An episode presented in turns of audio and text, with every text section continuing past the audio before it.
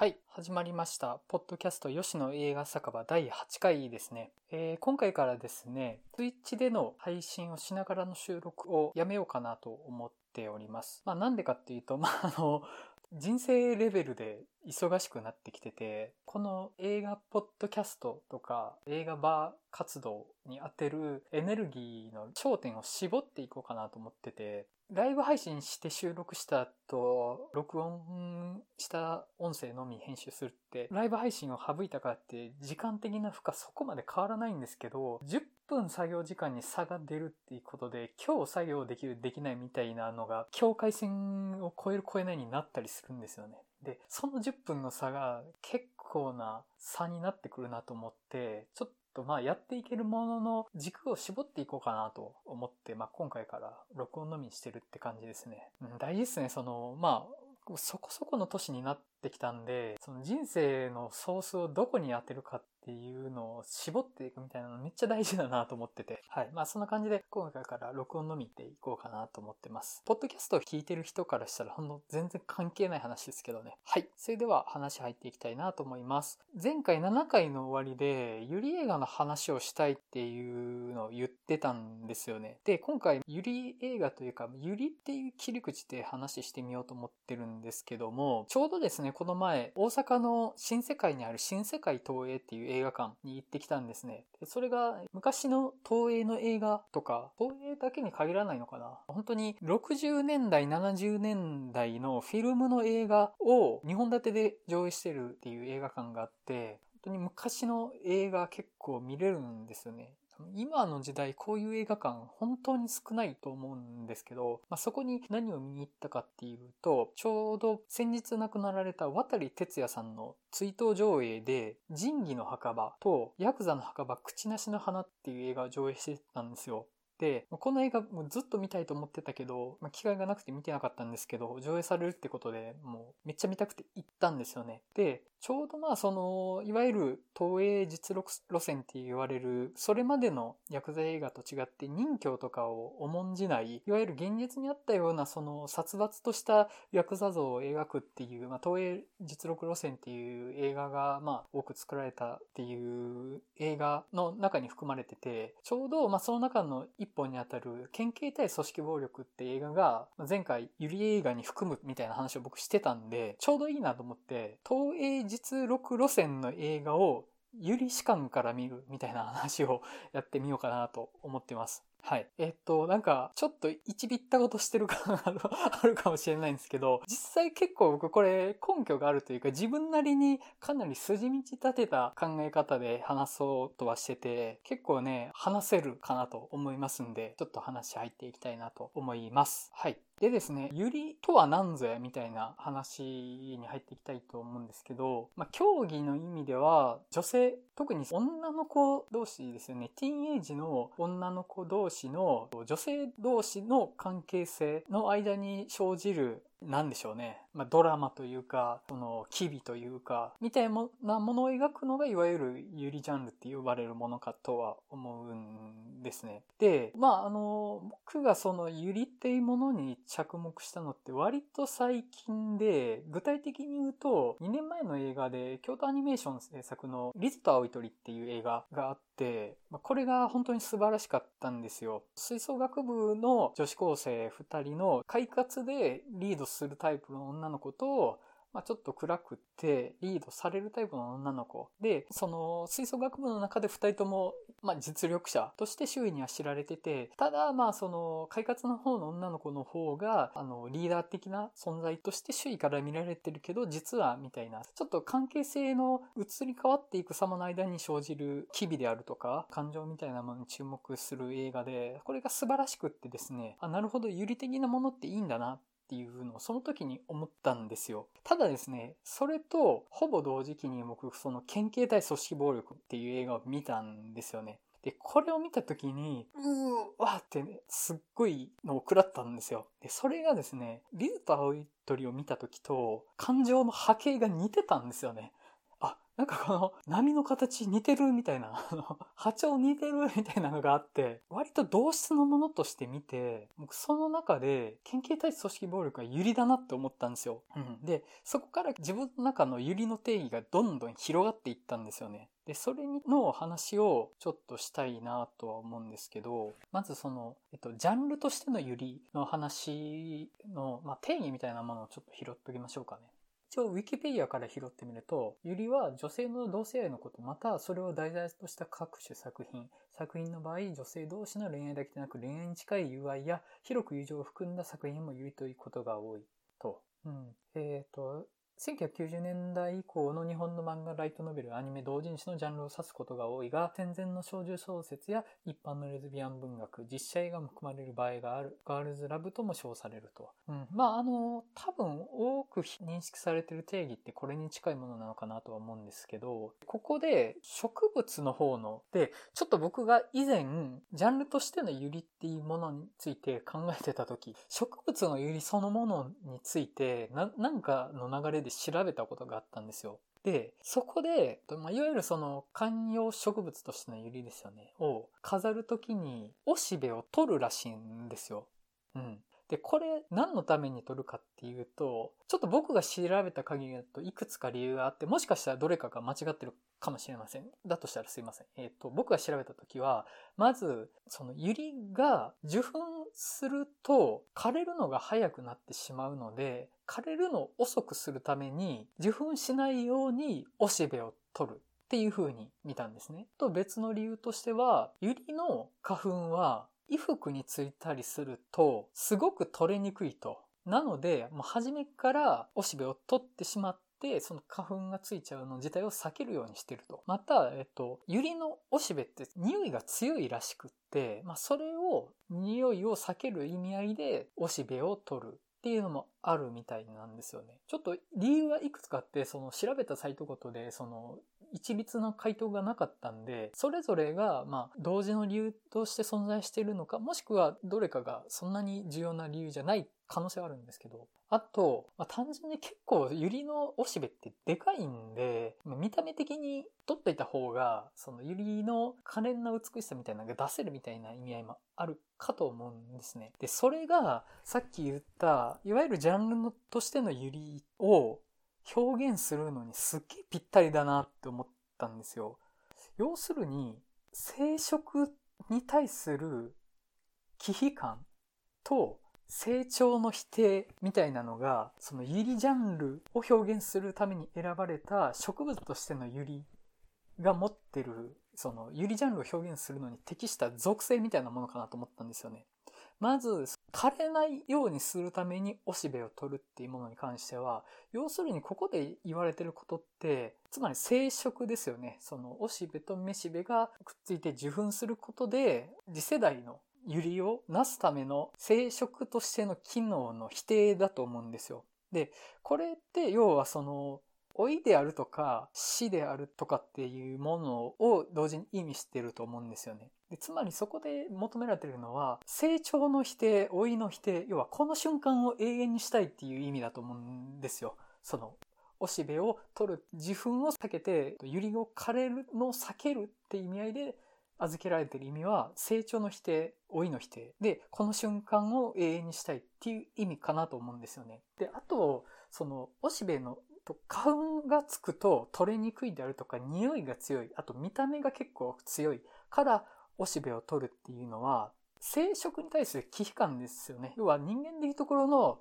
異性間の交渉に対するある種の汚れみたいな意識から異性間交渉を排除したもの、異性間交渉を排除することのメタファーとしてのおしべを取るってことかなと思ったんですよ。で、この二つがユリを語る意味ですごい重要なポイントなんじゃないかなと思ってて、えっと、生殖の否定に伴う成長の否定から連なる永遠性の獲得ですよね。と、生殖に対する汚れ意識、要は純化されたものとしての同性間での関係っていうものを、その百合の花っていうものに預けてるのが、ジャンルとしての百合かなって思ったんですよ。で、それを知った時に、めちゃめちゃ見事な表現だなと思って、ただ、ちょっとそこにあるのって、要は基本的には、その世の中っていうものがヘテロセクシャル的な異性間での愛っていうものが前提としてあって、それに対するカウンターとしての同性間の関係性みたいなのもあるかなと思って、ちょっと同時に不健全かなっていう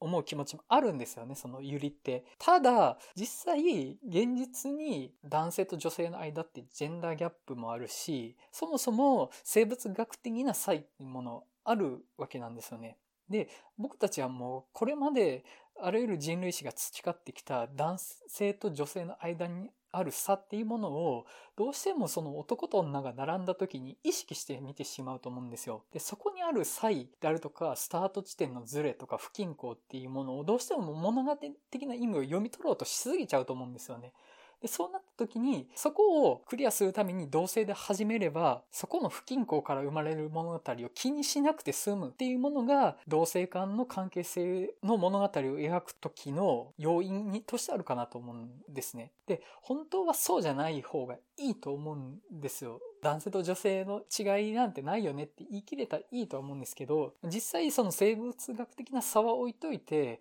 僕たちはずっと男と女の違いっていうものを歴史の中に積み重ねてしまってると。でそれを今後なくしていくのは映画を作る映画というか物語を作る人間の使命だと思うし、作る人間だけじゃなくて消費する人間の使命でもあるとは思うんですよ。培ってしまった歴史に対する僕たちが背負ってる使命っていうのは。それはそれとして男と女現状違って、そこに意味を僕たちは見出しちゃうんだから、それをクリアするために同性の関係性を描くと。で、そうなった時に同性間、同じスタート地点から始まる物語の中で生まれる際から生まれる関係性、感情みたいなのがいいよねっていうのがユリのポイントなのかなっていうのが僕の考え方なんですよね。だいぶ入り組んだことを言ったし、結構不健全なこと言ってる可能性があるし、不健全な自覚も割とあるんですけど、ただやっぱそこに何かは生まれてるなと思うんですよね。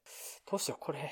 ポッドキャスト配信したって大丈夫かな？はい。で、そこでですよ。そこで、ユリの花が持ってる異性間の関係性の否定っていう意味ですよね。で、そこで、おしべってを取り除くっていうことが別に男性の排除からなる女性ののみの関係性に限らないと思ったんですよね。要は、異性の排除っていうことは、男性のみで女性の排除っていう考え方もできると思うんですよ。で、そうなったら、普通に男同士をユリって捉えること可能だなと思って。ジャンルとしてのユリのからの定義じゃなくて、ユリの花が持ってた特性から来たユリ的な意味合いから見たら、それでいけると思うんですよ。異性的なものの排除から来たユリの定義だと、男同士でもユリって言っていいかなと思ったんですよね。強引かな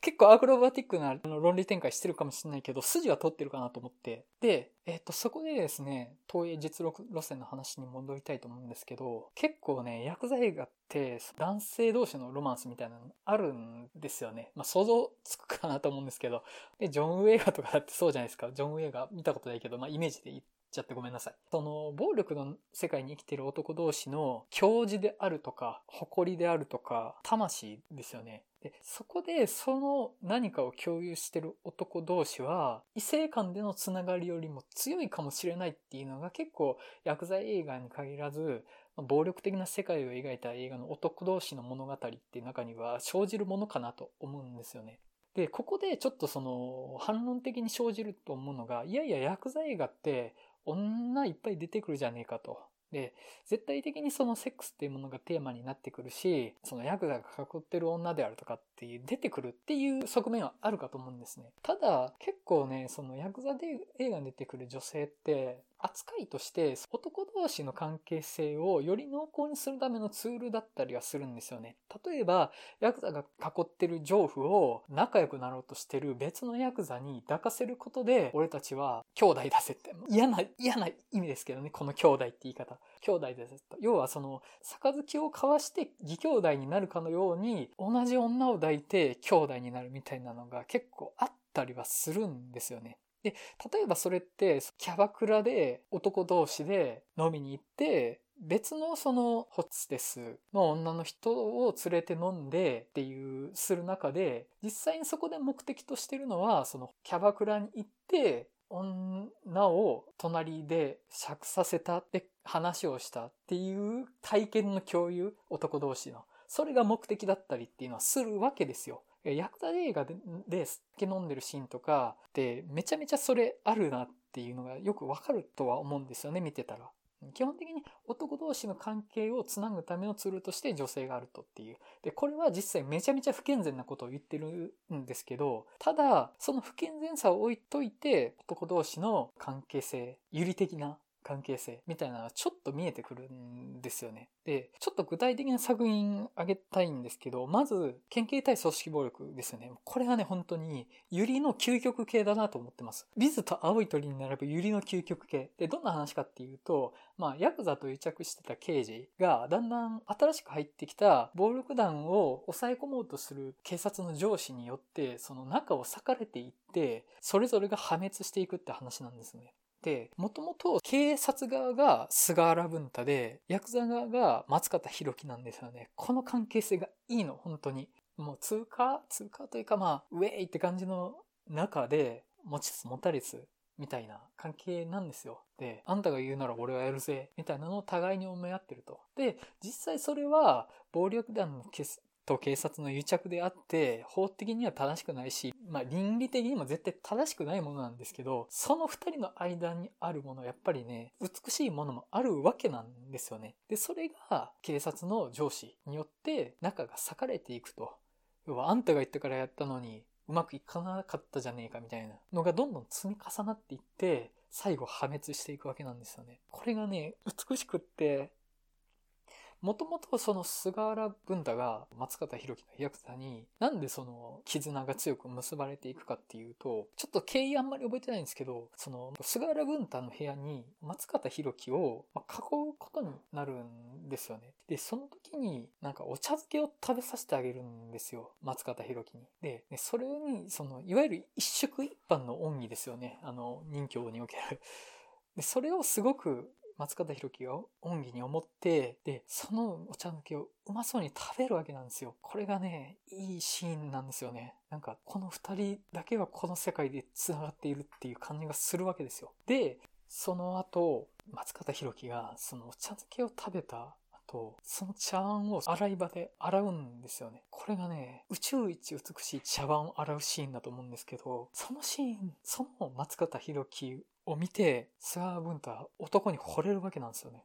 これはね、この、献金対組織暴力の白尾のシーンだなと思うんですけど、いいの。で、お互いが、お互いに惚れ合ってお互いを預け合ったのにもっと大きな力によって引き裂かれていくと。で、どうしようもなくそうするしかなかったっていうのもお互いに分かってるけど、ただ俺は俺としてそれを許すことはできないって言っても互いが終わっていくんですよね。美しいんですよ。健全で美しいんですよね。大敗の美だなと思って、僕はこれを見ながらね、わリズと青い鳥だなと思って見てたんですよね。うん、で、ここにあるのは、もう完全に性、は肉体的性もそうだし、ジェンダーも同じくする人間同士が、その中で生まれた、ま関係性なわけなんですよ。これが異性だとやっぱりね、こうはならないとは思うんですよね。それが、こう見えてしまうこと自体があまりいいことではないのかもしれないけれども、やっぱりその、様々な多くある条件の中で性別っていう部分を給油しているからこそ生まれるエモさでもあるわけなんですよね、これは。特にヤクザの世界で男と女なんて、まあもう根本的に描けないわけですよね、こういう風には。要はその男は囲う方だし、女は囲われる方っていう構造が根本的にその題材としてあって、それはやっぱり男と女では描けないものだったりはするとは思うんですよ。だからこそいいなんですよね。研究対組織暴力になってくる女の人っていうのは、本当に単にそれぞれの男がにとっての性欲のはけ口でしかなかったり、かっこってる女の人を相手に抱かせて関係性を持つための媒介でしかなかったりはするんですよね。そこはね、絶対正しくはないんですよ。正しくはないけど、やっぱり男と男の関係性のエモはあるですよね。間違ってもその女の人をそういう扱いすることが正しいなんて微塵も思ってないし、そういうことを言うつもりはないんですよね。ただ、逆にその薬剤が題材するときに異性をそういう風に扱ってるシーンを入れないのこそ嘘になっちゃうので、やっぱりそういう風には入れざるを得ないんですよ。あと、要は、ヤクザ社会っていうもう男性至上主義のもう究極みたいな場所の中で、ヘテロセクシャルっていうのはもうある種の資格みたいなもんですよね。マッチョイズムの世界に入るためのパスポートみたいなものかなと思って、異性愛っていうのがね、絶対的に必要だと思うんですよ。これで女性が出てこなかったら、ホモソーシャルではなくて、ホモセクシャルの話に見えちゃうとは思うんですよ。だから、その物語自体が、ホモセクシャルではなくて、ホモソーシャルであるということを描くための目配せでもあるわけですよね、女性の存在が。だから根本的にヤクザ映画が持っている不健全さっていうものはあるけれども、そこにある男同士のエモはあるよねっていう話にはなってると。っていうのが、まあ、研究対組織暴力かなと思います。で、ここでちょっと挙げた、その男と女では、そのヤクザ映画の中では関係性の縁は描けないみたいな話したんですけど、まあもちろんその男と女の愛情っていうものの感動みたいなのはもちろん描けるんですけど、対等なものとして男と女を描いたっていうのが、僕ね、あの、北陸代理戦争っていう映画がそうかなと思ってて、結構ね、これも松方弘樹なんですけど、ヤクザの男とヤクザの女だった女性で、この二人はちょっと思い合ってた過去もあるけれども、今はもうお互いのちょっと別の立場として利用し合うみたいな感じの話ではあるんですよね。で、ここにあるのは、異性愛の後に来たお互いを担当な関係として、互いに別の利害関係の中にいる存在で必要によっては対立するけれども、お互いを敬意を持って見合っているっていう、割とその有利的な関係性を持ってる男女が描かれている映画ではあったんですよね、北陸代理戦争は。結構ね、味わい深い映画で好きだったんですよね、北陸代理戦争。あとね、結構強烈な暴力シーンがあって、人間を砂浜に埋めて、その横をバギーで失踪するっていう拷問シーンがあるんですよ。これ結構めちゃめちゃ見応えあるんですよね。あのね、要はね、人間の首の横バギーがのタイヤがね、失踪していくってね、すごい拷問シーンですよ。これ見る価値ありますね。話、ちょっと戻します。え、で、別の映画で言うとね、仁義なき戦いですね。仁義なき戦いは百合の宝庫ですよ。まあもちろんその、東映実録路線のもう代表中の代表の映画で、まあもう本当に上の立場に人間が下にいる立場の人間を搾取するっていう構造の暴力が徹底的に描かれる映画ではあるんですけど、その中で対等に立てる人間、対等の男同士の関係性みたいなのはね、やっぱちょっととそのエモがある話ではあるんですよ。で、例えばちょっと長いシリーズだし、結構見たの前なんで、うろ覚えの部分はあるんで、本当に覚えてる部分だけ話させてもらうと、第1作目の仁義なき戦いの中で、まあその菅原文太が演じるヒロノのクザと、それと兄弟分になる梅宮達夫のヤクザが刑務所の中で杯を交わすっていうシーンがあるんですけどね、ここでね、酒がないからって言って、あの、お互いの腕に傷を入れて血を出して、お互いの腕の傷を加え合って、血を口に含み合うんですよ。やばくないです 想像できます 互いの腕から血をすり合うっていう絵になってて、ちょっとこれはね、あの、ゆりというかもはや、あの、エロの世界に入っちゃってるんですけど、めちゃめちゃエロいんですよ、このシーン。あのね、あの、多分僕、今まで見た映画の中で一番エロいシーンだと思ってるんですけど、僕が。見てて、へーって悲鳴出ちゃって すごいっすよ。男と男の関係性っていうものを、ここまで濃厚に描いたシーンで僕そんな記憶にないっすね。マジでやばいっすよ。悲鳴出ますよ、本当に。まあ、結局、杯を交わすっていうこと自体が、同じ液体を体内に流すっていう、まあ、血縁関係になるっていうことを儀式的に行うっていう行為ですよね。それを実際にやると、実際の血を含み合うから俺たちはもう兄弟だっていうね。うんうん、ちょっとユリとは違うかな。実際に体液交換しちゃってるからな。どっちかというと本当にセクシャルな意味合いを帯びちゃってるシーンかもしれないですね。うん。ちょっとまあさっきのユリの、いわゆるジャンルユリの定義というか、まあ、広く知られてる、まあ、講義の意味で言うと、まあ、ユリって言葉にエロの部分も含む側面はあるんですけど、僕どっちかというとその精神的なやりとりみたいなところが重要かなと思ってて、まあ、その意味ではまあ、間接的なエロではあるけど、直接的にはまあ精神的な交換ですよね、そのシーンも。めちゃめちゃ好きなシーンなんですよね。あと、仁義なき戦いのシリーズで言うと、うん、結構ね、仁義なき戦いシリーズに限らず、都営実路線って似たようなシーンいっぱいあるし、同じ役者さんが別の名義で出てきたりするから、正直どのシーンがどの映画だったかも 結構記憶微妙なんですけどね うん。これだけは確かなシーンで、えっと、仁義なき戦いの5部作、仁義なき戦いの5部作の5作目にあたる完結編ですね。で、完結編の話っては何かっていうと、その、まあ、暴力団同士の構想っていうものが、ま、どんどん続いて、その市民社会からどんどん暴力団に対する締め付けがきつくなっていくと。で、警察からの圧力もどんどん強くなって、ま、いわゆる暴力団のその看板を上げたヤクザっていう形を取れなくなって、政治結社っていう形にどんどん形態を変えて生き残っていこうとするわけですよね。で、そうなると、どんどん、いわゆる人形的な世界のヤクザっていうものは、どんどん消えていって、まあ、市民社会に飲み込まれていくっ言ったら聞こえはいいんですけど、要はどんどん表面上形を変えて、目に見えない暴力になっていくわけですよね。その政治結社って形をとって。ある意味どんどん悪質になっていって、表面上取り繕うのは上手くなっていくわけですよ。で、その中で、菅原文太と武田っていう、えっと、小林明が演じるヤクザの組がいて、この二人は結構まあ違う立場で、まあタイミングによっては敵対したりするんですけど、まあ、この二人にとっては、その、ヤクザがドンパチを構想をもうバリバリに荒れてた時代っていうのは青春時代なわけなんですよね。で、その二人にとって、ヤクザっていうものが市民社会に飲み込まれて、どんどん形を失っていくっていうのは青春時代の終わりでもあるわけなんですよ。でそこで俺たち終わっちまったなみたいな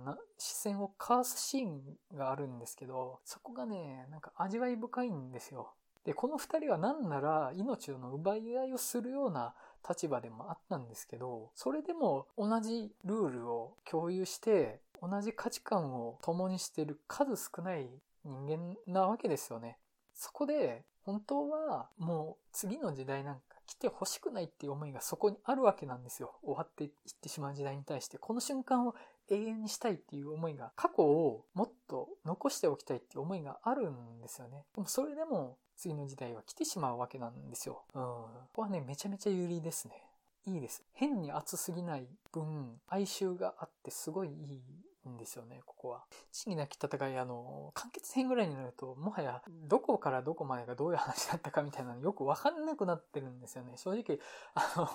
え5部作あって、仁義なき戦い、仁義なき戦い、広島市東編、仁義なき戦い、代理戦争、仁義なき戦い、頂上決戦、仁義なき戦い、完結戦ってあって、正直代理戦争あたりからは、もう、あの、似たような話がずっとつくっていうか、あんまり見分けつかないんですよ。あの、少なくとも僕はもうあんま見分けつかなくなってて、要は誰が誰の方だったかっていうのもどんどん移り変わっていくんで、ただ、ずるい奴はずっと生き残って、若者はどんどん死んでいって、騙し騙されだけは続いていくと。で、その中で、その菅原文太と小林明のは、比較的、その世界のルールに対して自覚的に誠実な人間なんですよね。そこにまあ、純粋さというか、汚れを受け入れたくないというか、まあその汚れに対する意識みたいなあるんですよね。要は暴力的、暴力的な世界であれば、その暴力的な世界なりの誠実さみたいなのはあるだろうみたいな理屈を持ってる二人なんですよ。まあ、その小林明演じる武田の方が比較的上手で、まあ、狡猾な人間ではあるんですけど、ただそれでも菅原文太演じてるヒロノの昔語りの不器用なヤクザに憧れてる部分は多少ある。ああはなりたくないと思いつつ、憧れてる側面も多少はあるっていうね、関係性がいいんですよね。互いに戦望と憐憫の感情があるって感じがするんですよね。で、他のヤクザは、金子信夫が演じる、もう山森っていう仁義なき戦いシリーズ最強の悪役がいるんですよ、ですけど、ひたすらせこくて、ずるくて自分は矢面に足らない、どうしようもない卑近な悪っていうのが いて、まあ、こいつは本当にその、有利的なものの正反対にいるんですよ。もう積極的に異性愛を食らっていく存在であり、汚れっていうものを、どんどんその、吸い取っていく存在なんですよね。で、もうその、この瞬間にとどまりたいみたいな意識はそんなになくって、ただ自分が金と女とっていうものをどんどん飲み込んで肥大化していきたい。で、自分が暴力団なりの誠実さみたいなのも大事とかっていうのは全く思ってないんですよね。もうひたすら保身、ひたすら暴略、ひたすら狡猾にってみたいな感じのやつで、まあ、他にもそういう人間たちは周りにいるんですけど、その中の究極系として山森っていうやつがいると。で、まあ、要はその有利的なもののアンチテーゼなわけですよ。で、ゆりっていうものは要は異性愛に対する欲望みたいなのっていうのは、まものをあんまり前に出しちゃいけないものだったりはするわけですよね。その、さっき言ったゆりが、ゆりの花を飾るときにはおしべを取り除くように、異性の存在っていうものはあくまでツールとして存在している、ある種の目配として存在しているっていうのが有利的な世界観かなと思うんですけど、それに対するアンチテーゼですよ。もう徹底的に、もう女、女、女っていうのが、まあ、山盛りなわけですよ。多分その、百合の花のおしべの匂いとか、ちょっとえぐい形とか、むしろ好きなんじゃないかなっていう。うん。まあ、それはそれで、ある種、まあ、まっとうなのかもしれないですけどね。っていうのが、まあ、仁義なき戦いシリーズの中で、僕が有利的に見てた2箇所ですね。多分結構いろいろあったけど、忘れちゃってる部分もあるんで。とね、見た中だと、まあ、今回新世界東映で見た仁義の墓場ですね。で、渡哲也が演じる、名前、役名は出ないんですけど、まあ、実在のヤクザの人と題材にした映画なんですけど、でこれがね、もう徹底的に破滅的なやつで、その東映実録路線って基本的に、いわゆる任教とか仁義みたいなのを重んじる昔かたぎのヤクザじゃなくて、全員が全員自分の欲望に乗ったって動く殺伐と世界だよ、実際のヤクザっていうのが基本的に描かれてるんですけど、仁義の墓場に出てくる主役の男は、暴力みたいなのもあんま使えないんですよ。ひたすら目の前のことしかやらないんですよね。目の前のムカつくやつを殴ってとか、目の前の覚醒剤をやってとか、目の前の女を抱いてとかっていうことしかやらなくて、暴略みたいなのの当事者にはならないんですよね。で、その仁義なき戦いの菅原文太みたいな昔かたぎの人形とか仁義の雰囲気もなくって、もうどっちでもないんですよね。ひたすら破滅的なんですよ。で、お前はどこ向かってるんだよみたいな感じがするんですけど、こういうとこね結構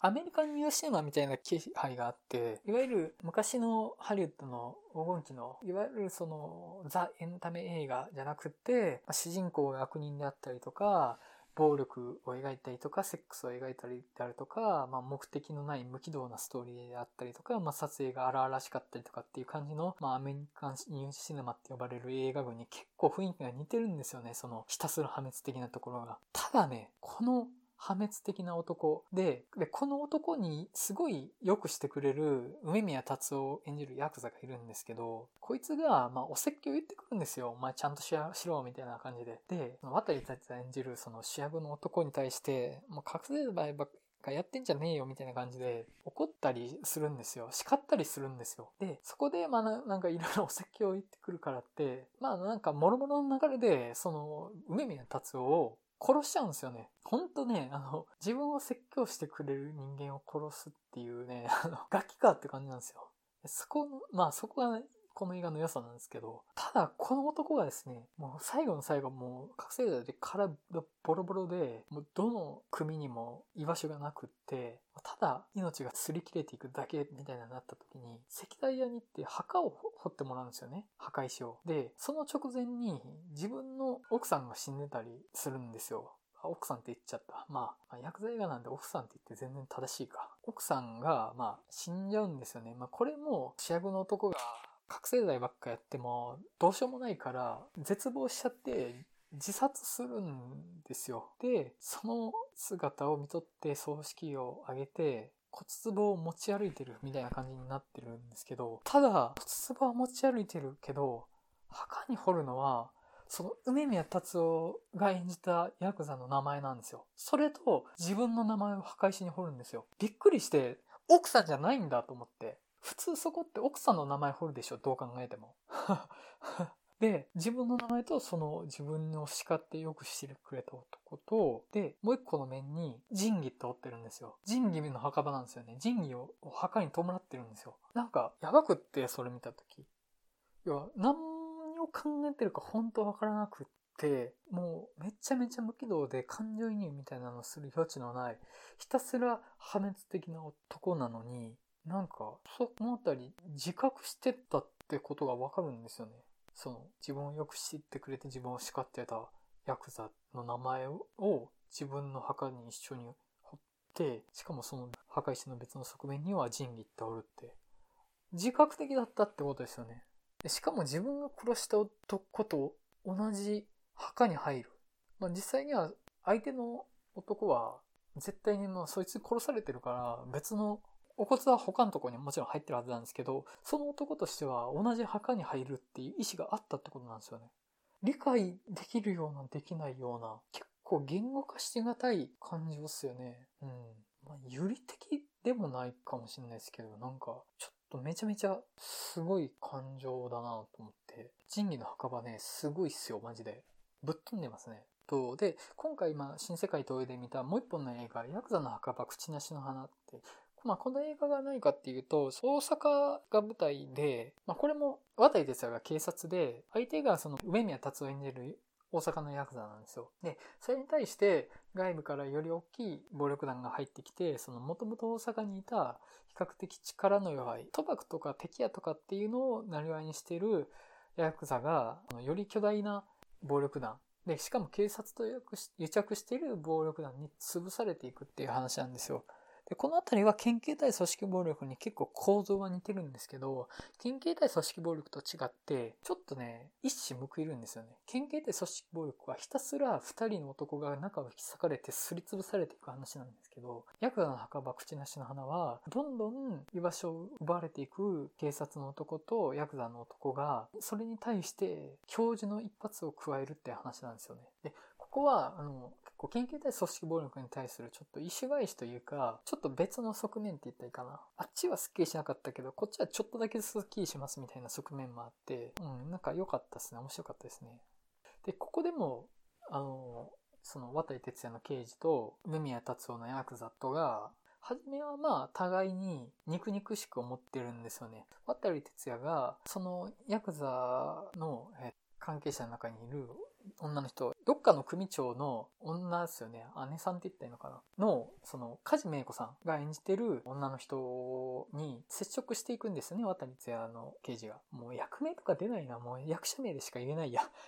梶芽子に渡哲也が接触していって、それに対して、梶芽子の旦那のヤクザは今刑務所に入ってるから、不義理だって言って、ブーブー言っていくわけなんですよ。ただ、どっかのタイミングで、その渡哲也と耳宮達夫が喧嘩になるんですですよ。もうボッコボコの喧嘩になって、で、そこでよくあるやつですよね。あの、殴り合って理解し合ったってやつですよね。お前やるじゃんみたい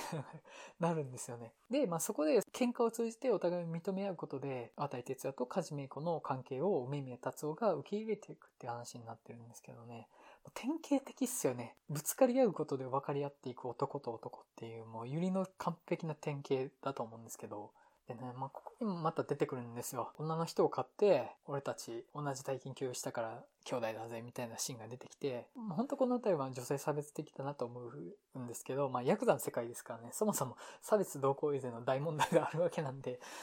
そういう不健全さを踏まえた上で、まあ、そういう酒であるとか、女っていうものを通じて繋がっていく男同士っていうものが描かれてると。うん、なんか割と、ユリ的にはスタンダードなものが描かれてる映画でしたね。ヤクザの墓場口なしの。まあ、こんな感じで、こんな感じ？こんな感じなのか？ん？まあ、あの、結構ね、濃厚なホモソーシャル、もうヤクザの世界っていうもうホモソーシャルの究極系みたいな場所ですよね。そこだからこそなんか出てくる有利的な関係みたいなのがあるわけなんですよね。そこがね、結構、うん、東映実録路線の好きなとこではありますね。本当に陰惨で無残な世界の話だからこそ、一瞬だけ見えた男と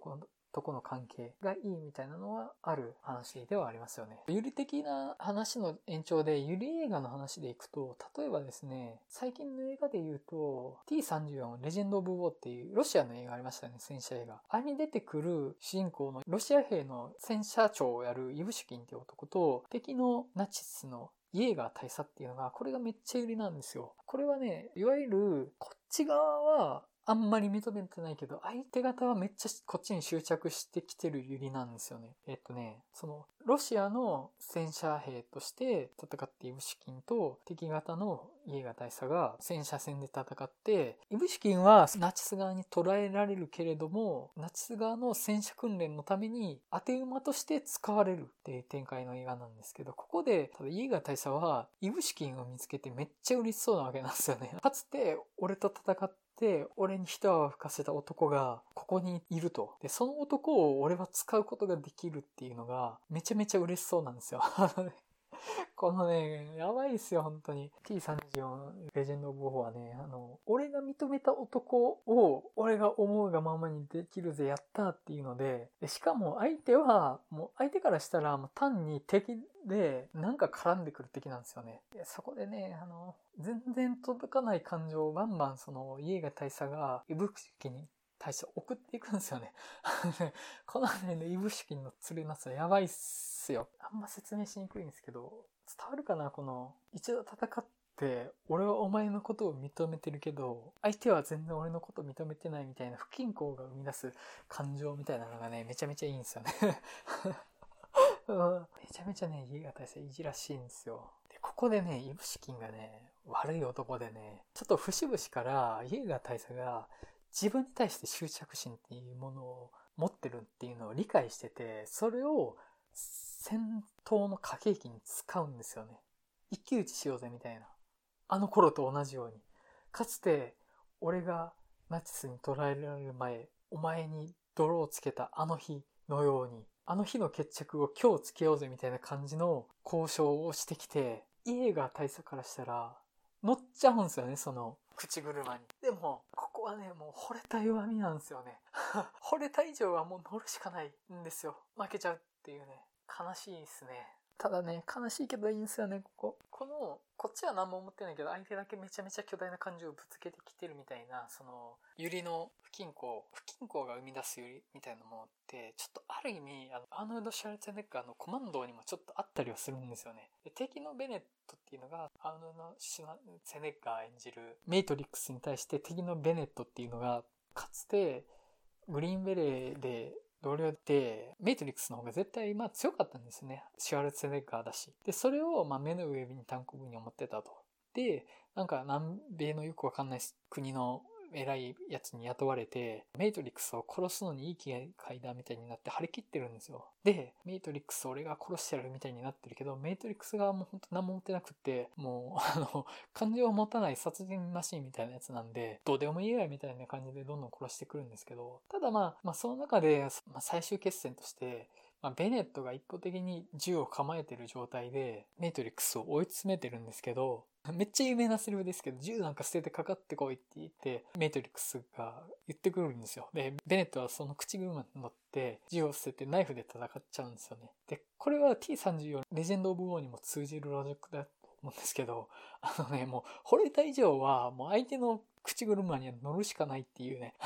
あるんですよね、やっぱそういうのが。あの、コマンドは結構システマテックに、あの、シュワルツェネッガー無双を描いていく話なので、ちょっと絵もあんまりないんですけど、構造としてはちょっと読み取れるよね、みたいな話にはなってて、ちょっと面白いですね。しかもまあ、あの、メイトリックスは本当にベネットのこと、本当にどうでもいいとしか思ってないんだって。道端に落ちてるゴミくず程度にしか思ってないので、ちょっと感情のやりたいみたいな絵もはないんですけど、まあ、構造的には頑張ったら読み取れるって感じですかね。うん。もっとね、結構いろいろいい男同士の意味がっていっぱいあると思うんですけど、ちょっと今パッと頭に浮かばなくって、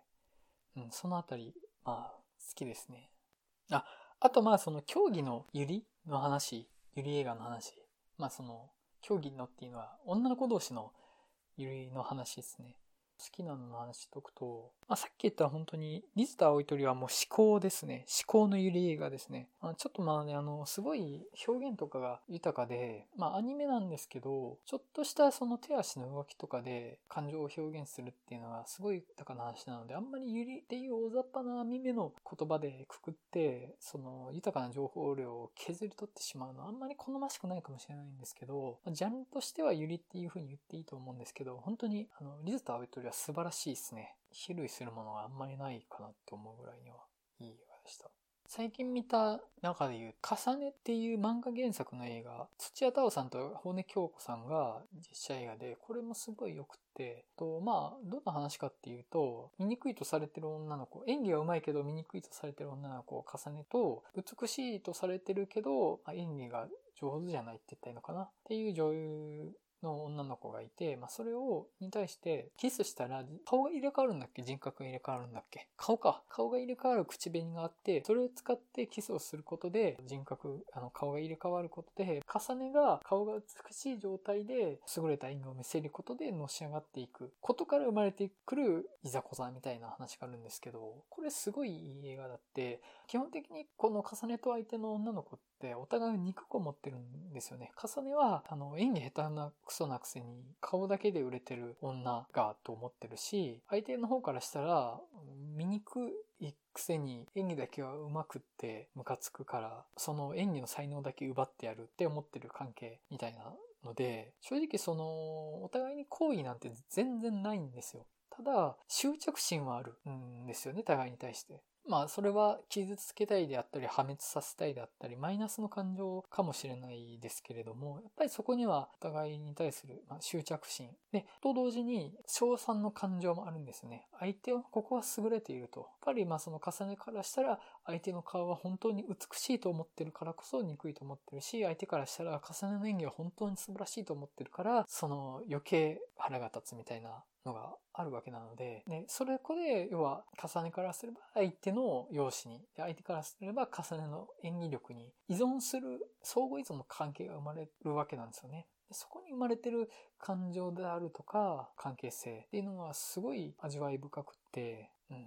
ほとんどが憎悪であるとか、嫉妬であるとか、羨望であるとか、嫌悪の感情をお互いに持ってるけれども、そこには表面上は現れない少数点以下の何かプラスの感情みたいなの存在が匂されることですごい味わい深い有利的なものになってたなと思って、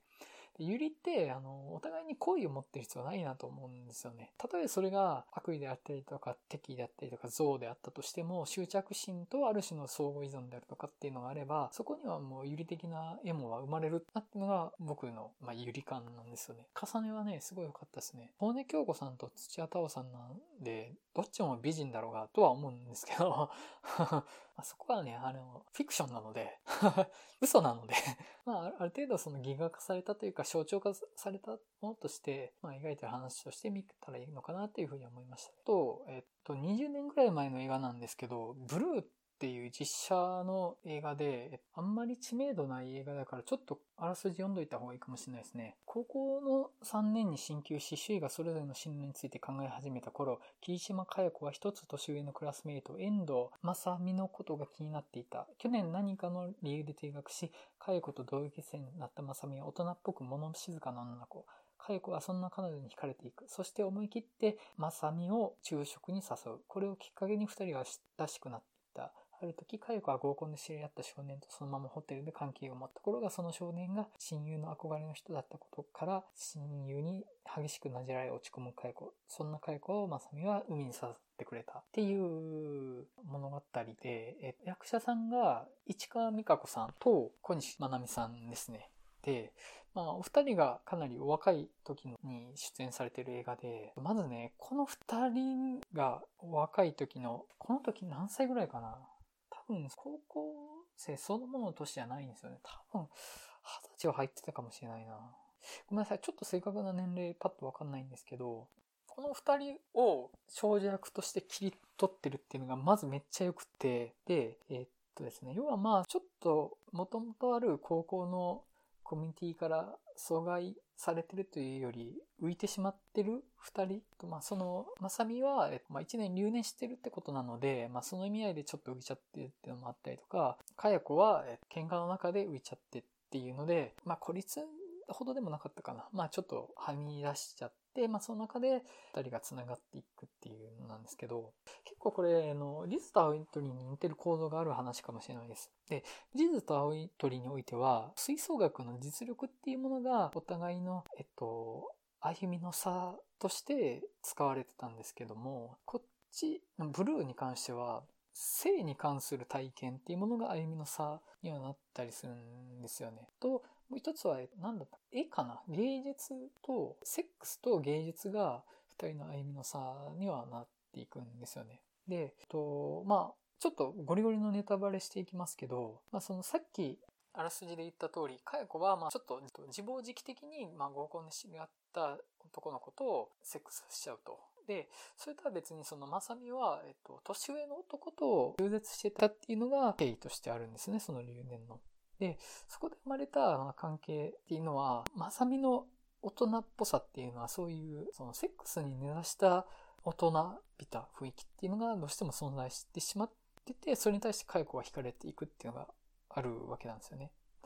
で、カイコはもうズバリ同性愛に対する関心がある女の子として描かれてて、まあ、まさみに惹かれていくわけなんですけど、つまり、まあその、カイコが合コンで男の子と関係を持ってしまうことであるとか、まさみが、その、中絶することになる相手、関係を持った相手の男っていうものは、まあさっき言ってた有利的な関係における、えっと、目配せ的に配置されてる男性像と言ってもいいかもしれないですね。要は、女の子同士の関係性を描くために必然的に描かざるを得ない男の存在として使われていると。で、この物語においては、かや子とまさみの関係性のある種の純粋さ。で、複雑で、お互いにお互いのことを相手の方が優れてるって思ってたりする関係であったりとか、かや子とまさみのお互いに複雑な感情を抱き合ってはいるけれども、純粋な気持ちを持ち合っている関係性の外側にあるあまり美しくなくてノイズである男の存在っていうものがあるんですよね。だから、おしべが覗かれたっていう、外側に男がいるってことで、おしべが取り除かれた、百合の花であるっていうことが、その、その二人の関係性は百合の花であるっていうのがわかるようなことにはなってるんですよね。うん。で、まあ、つまりその、男とのセックスってのが描かれる話ではあるので、まあ、百合にしても結構えぐい話ではあるんですよ。ただまあその分やっぱ逆に健全でもあるかなと思って、これでその本当に女の子同士での関係だけ描かれててってなると、まあ、それはそれである種のポルノ的になってしまうかなと思うんですよね。そうではなくて、まあ、男っていうものに関わることで、まあ、何かを得ようとする。それぞれの二人はそれぞれ何かを得ようとするけれども、何か手に入らなくて、それを何か自分の中の答えなもみたいなのを与えてくれるのが、その、お互いにとって、かや子であり、まさみであったっていうのが、まあ、ある種の美しさであり、その、ちゃんと現前さを描いた上での、まあ、何か美しいもの描こうみたいなものに見えて、で、幾分逆に美しいかなっていう話として見ましたね。ブルー、いいですよ。うん。すごい検索しにくい映画で困るんですけどね。あのそもそももう、英単語としてあまりに一般的な単語だし、あの、ブルー映画で検索するとデレク・ジャーマンのやつに出ちゃうんですよね。あの、ずっと青い画面が続くやつね。デレク・ジャーマンの。ちょっと探しにくい映画ではあるんですけど、いい映画ですよ。そんな感じで、ゆり映画の話でした。3分の2ぐらい、東映実録路線の話してからかもしれないですけどね。うん、まああの、かなり論理的な飛躍があったかもしれないけど、僕が一番初め冒頭で言った、そのユリの花が持ってる特性から見たユリジャンルに対する解釈って結構まといてるのかなと思って、生殖の否定による成長の否定と、その先にある永遠性の獲得に対する願望みたいなものと、生殖、性行為、まあ、肉体的性に対する危機感みたいなものが、ユリの花をユリジャンルに例えるために帯びてる特性なのかなっていうふうに思います。結構この視点で見るといろんなものを説明つくんじゃないかなと思って結構僕面白い切り口かなと思って自分でも何か関係性を捉える時に使ったりする視点ではあるんですよね。その視点が持ってるある種の危うさとか不健全さっていうものはちょっと自覚した上でねその上でちょっといろいろ物語見てみてもいいのかなっていうふうには思ってます。以上です。はい。それではですね、ポッドキャスト吉野映画酒場第8回有利視観で見る遠い実力路線の話を終わりたいなと思います。ちょっと今回いつにもなして取り留めのない感じで話しちゃったんで、かなり聞きにくい収録になってるかもしれないです。すいません、本当に。もうちょっとまとめてから話し始めたらいいんですけど、まとめ始めるとまたエネルギーかかっちゃって、ポッドキャストの収録回数が減っちゃいそうなんで、本当にノリで撮り始めて、後で強引にある程度数字道が通るように編集する形で配信するっていう形でいこうかなと思ってるので、ちょっと今自分自身が実際喋ったよりにはもうちょっと聞きやすいものに編集でなんとかできたらなと思ってます。はい。えーと、ではですね、だいぶ取り留めない話しちゃったなもうちょっと次回が整理された話するように頑張ってみます。はい。次回どうしよう。ちょっと本当に次回未定です。どうしよっかななんとなくなんですけど、デビッド・ロバート・ミッチェル監督に関して話したいかなとか思ってて、うん、すごい好きな監督なんですよね。アメリカン・スリープ・オーバーとか、イット・フォローズとか、アンダー・ザ・シルバー・レイクとか、ものすごい好みな映画作る監督で、本当にこのタイミングであること特に意味ないんですけど、デビッド・ロバート・ミッチェル監督の話してみたいなって気持ちがあったりとか、あとね、なんかその、過去のアニメ作品の話してみるとかっていうのもしたいなと思ってて、僕の人生のベストアニメなんですけど、少女革命ウテの話とかしたいなと思ってるんですけどね、ウテのほんと好きなんでね、あるいは、うん。ウテナの監督の、いくら国彦監督っていう切り口で話してもいいかなとか思ってたりとかね。あと、まあ、連続ドラマの話で、ザ・ボーイズシーズン2この前見終わったんで、ちょっと話してもいいかなとか思ったりとか、あ、今、あの、コブラ会見始めたんですよ。あの、ベストキットのスピンオフというか、後日談というか、コブラ会見始めたんですけど、コブラ会素晴らしいっすね。ちょっと今3話なんですけど、今日時点で今3話まで見てるんですけど、めちゃめちゃ面白いっすね。面白いし、すごい有意義なことを描かようとしてるなと思って、ちょっともしかしたらコブラ会の話したりするかもですね。ちょっと全ては未定です。はい。今回本当話が取り留めないから編集大変そうだな。はい。そんな感じで今日は終わりたいと思います。それではまたお会いしましょう。さよなら。